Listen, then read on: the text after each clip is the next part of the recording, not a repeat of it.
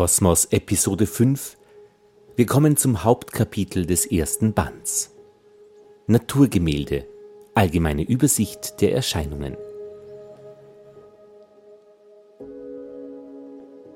In diesem ersten Teil des Hauptkapitels schwingt sich Alexander von Humboldt noch einmal auf, eigentlich herunter von den Sternen hin zur Erde durch die Atmosphäre durch um eines zu finden und vielleicht auch vorzuschlagen oder wiederzuerfinden, nämlich die Zahlen.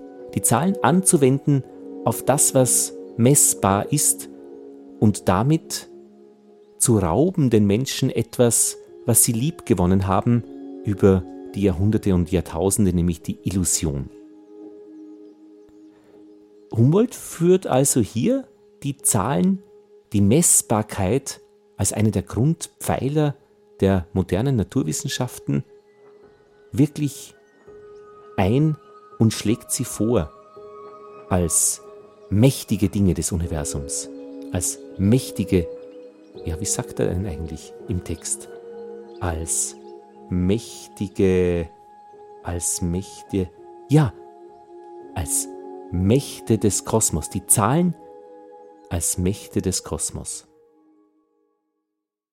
Wenn der menschliche Geist sich erkühnt, die Materie, das heißt die Welt physischer Erscheinungen zu beherrschen, wenn er bei denkender Betrachtung des Seienden die reiche Fülle des Naturerlebens, das Walten der freien und der gebundenen Kräfte zu durchdringen strebt, so fühlt er sich zu einer Höhe gehoben, von der herab bei weit hinschwindendem Horizonte ihm das Einzelne nur gruppenweise verteilt wie umflossen von leichtem Dufte erscheint. Dieser bildliche Ausdruck ist gewählt, um den Standpunkt zu bezeichnen, aus dem wir hier versuchen, das Universum zu betrachten und in seinen beiden Sphären, der himmlischen und der irdischen, anschaulich darzustellen. Das Gewagte eines solchen Unternehmens habe ich nicht verkannt. Unter allen Formen der Darstellung, denen diese Blätter gewidmet sind, ist der Entwurf eines allgemeinen Naturgemäldes umso schwieriger, als wir der Entfaltung gestaltenreicher Mannigfaltigkeit nicht unterliegen und nur bei großen in der Wirklichkeit oder in dem subjektiven Ideenkreise geschiedenen Massen verweilen sollen durch Trennung und Unterordnung der Erscheinungen, durch andungsvolles Eindringen in das Spiel dunkel waltender Mächte, durch eine Lebendigkeit des Ausdrucks, in dem die sinnliche Anschauung sich naturwahr spiegelt, können wir versuchen, das All zu umfassen und zu beschreiben, wie es die Würde des großartigen Wortes Kosmos als Universum, als Weltordnung, als Schmuck des Geordneten erheischt. Möge dann die unermessliche Verschiedenartigkeit der Elemente, die in ein Naturbild sich zusammendrängen, dem harmonischen Eindruck von Ruhe und Einheit nicht schaden, welcher der letzte Zweck einer jeden literarischen oder rein künstlerischen Komposition ist. Wir beginnen mit den Tiefen des Weltraums und der Region der fernsten Nebelflecke, stufenweise herabsteigend durch die Sternschicht, der unser Sonnensystem angehört, zu dem Luft und Meer umflossenen Erzspheroid seiner Gestaltung, Temperatur und magnetischen Spannung, zu der Lebensfülle, welche vom Lichte angeregt sich an seiner Oberfläche entfaltet so umfasst ein Weltgemälde in wenigen Zügen die ungemessenen Himmelsräume, die die mikroskopischen kleinen Organismen des Tier- und Pflanzenreichs, welche unsere stehenden Gewässer und die verwitterte Rinde der Felsen bewohnen. Alles Wahrnehmbare, das ein strenges Studium der Natur nach jeglicher Richtung bis zur jetzigen Zeit erforscht hat, bildet das Material, nach welchem die Darstellung zu entwerfen ist, es enthält in sich das Zeugnis ihrer Wahrheit und Treue. Ein beschreibendes Naturgemälde, wie wir es in diesen Prolegomenen aufstellen, in den Vorwörtern, soll aber nicht bloß dem Einzelnen nachspüren, Es bedarf nicht zu seiner Vollständigkeit der Aufzählung aller Lebensgestalten, aller Naturdinge und Naturprozesse. Der Tendenz endloser Zersplitterung des Erkannten und Gesammelten widerstrebend, soll der ordnende Denker trachten, der Gefahr der empirischen Fülle zu entgehen. Ein ansehnlicher Teil der qualitativen Kräfte der Materie oder, um naturphilosophischer zu reden, ihrer qualitativen Kraftäußerungen ist gewiss noch unentdeckt.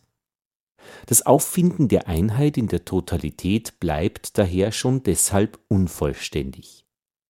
Neben der Freude an der errungenen Erkenntnis liegt, wie mit Wehmut gemischt, in dem aufstrebenden, von der Gegenwart unbefriedigten Geiste die Sehnsucht nach noch nicht aufgeschlossenen, unbekannten Regionen des Wissens.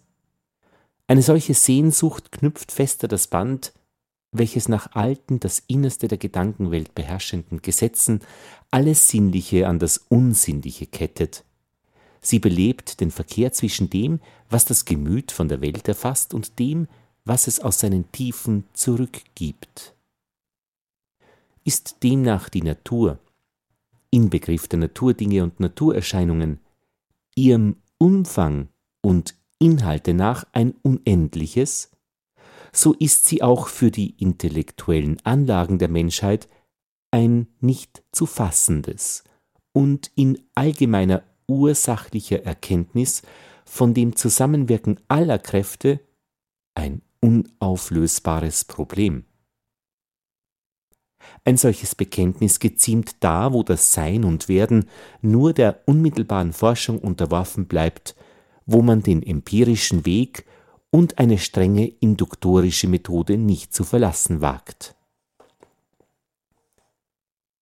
Wenn aber auch das ewige Streben, die Totalität zu umfassen, unbefriedigt bleibt, so lehrt uns dagegen die Geschichte der Weltanschauung, welche einem anderen Teile dieser Prolegomenen vorbehalten bleibt, wie in dem Lauf der Jahrhunderte die Menschheit zu einer partiellen Einsicht in die relative Abhängigkeit der Erscheinungen allmählich gelangt ist. Meine Pflicht ist es, das gleichzeitig Erkannte nach dem Maß und in den Schranken der Gegenwart übersichtlich zu schildern. Bei allen Beweglichen und Veränderlichen im Raume sind mittlere Zahlenwerte der letzte Zweck, ja der Ausdruck physischer Gesetze. Sie zeigen uns das Stetige in dem Wechsel und in der Flucht der Erscheinungen. So ist zum Beispiel der Fortschritt der neueren messenden und wegenden Physik vorzugsweise nach Erlangung und Berichtigung der mittleren Werte gewisser Größen bezeichnet. So treten wiederum, wie einst in der italischen Schule, doch in erweitertem Sinne die einzigen in unserer Schrift übrig gebliebenen und weit verbreiteten hieroglyphischen Zeichen die Zahlen als Mächte des Kosmos auf. Den ernsten Forscher erfreut die Einfachheit numerischer Verhältnisse, durch welche die Dimensionen der Himmelsräume, die Größe der Weltkörper und ihre periodische Störungen, die dreifachen Elemente des Erdmagnetismus, der mittlere Druck des Luftmeeres und die Menge der Wärme bezeichnet werden, welche die Sonne in jedem Jahre und in jedem Teile des Jahres über die einzelnen Punkte der festen oder flüssigen Oberfläche unseres Planeten ergießt. Unbefriedigter bleibt der Naturdichter, unbefriedigt der Sinn der neugierigen Menge. Beiden erscheint heute die Wissenschaft wie verödet, da sie viele der Fragen mit Zweifel oder gar als unauflöslich zurückweist die man ehemals beantworten zu können wähnte.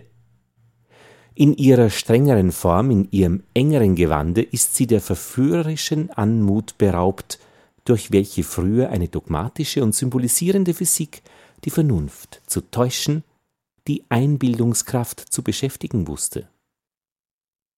Lange vor der Entdeckung der neuen Welt glaubte man, von den Kanarischen Inseln oder den Azoren aus Länder im Westen zu sehen.